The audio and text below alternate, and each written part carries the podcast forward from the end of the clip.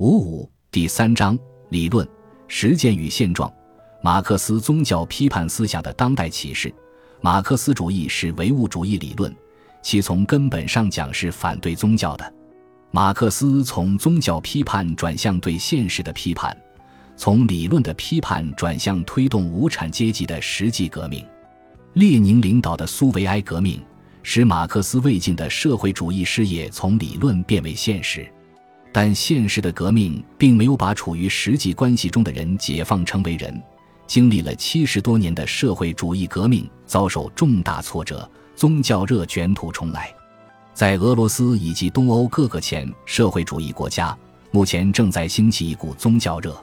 在我国乃至世界范围内也有同样的情况，这是值得我们深思的。面对社会主义革命与改革以及东欧巨变的经验教训。面对当今宗教热的回潮，重温马克思宗教批判思想，我们可以从中得到许多有益的启示。列宁的宗教批判思想与实践经验教训，十月革命的胜利使社会主义从理论变为现实。马克思、恩格斯预言，共产主义是作为占统治地位的各民族一下子同时发生的行动的无产阶级革命。至少将在几个主要资本主义国家内同时发生。列宁在帝国主义时期提出，无产阶级革命可能在帝国主义最薄弱的环节发生，社会主义可能在少数甚至在单独一个资本主义国家内获得胜利的理论，并把这一思想变为现实。列宁开拓了历史上最伟大的事业。列宁的思想是苏联社会主义实践主要的理论指导。他的宗教批判思想与批判宗教的实践，对苏联以及包括中国在内的其他社会主义国家产生了重大影响。面对今天世界范围内的宗教热回潮，对列宁的宗教批判理论和实践做一番简要的反思分析，并从中总结经验教训是很有必要的。列宁的宗教批判思想，十九世纪末二十世纪初，资本主义迅速发展。并由自由发展阶段进入垄断资本主义阶段，资本主义各国经济政治发展极端不平衡，矛盾也迅速加剧。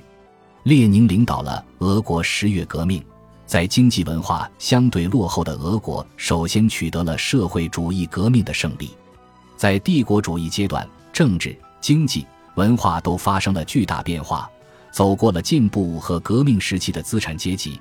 在思想上日趋腐朽和保守，资本主义一方面取得了经济和政治上的飞速发展，另一方面，它的发展并没有带来上升时期追求的精神境界和精神需求的提升和满足。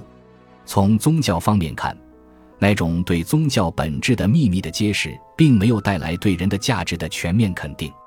资产阶级完全抛弃了反宗教的立场，并利用宗教为自己服务。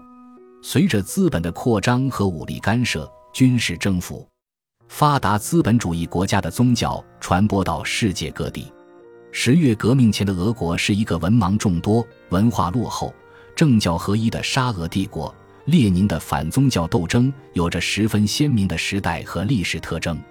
我们从列宁关于宗教的基本态度及出发点来谈两点列宁关于宗教批判的主要思想及特点。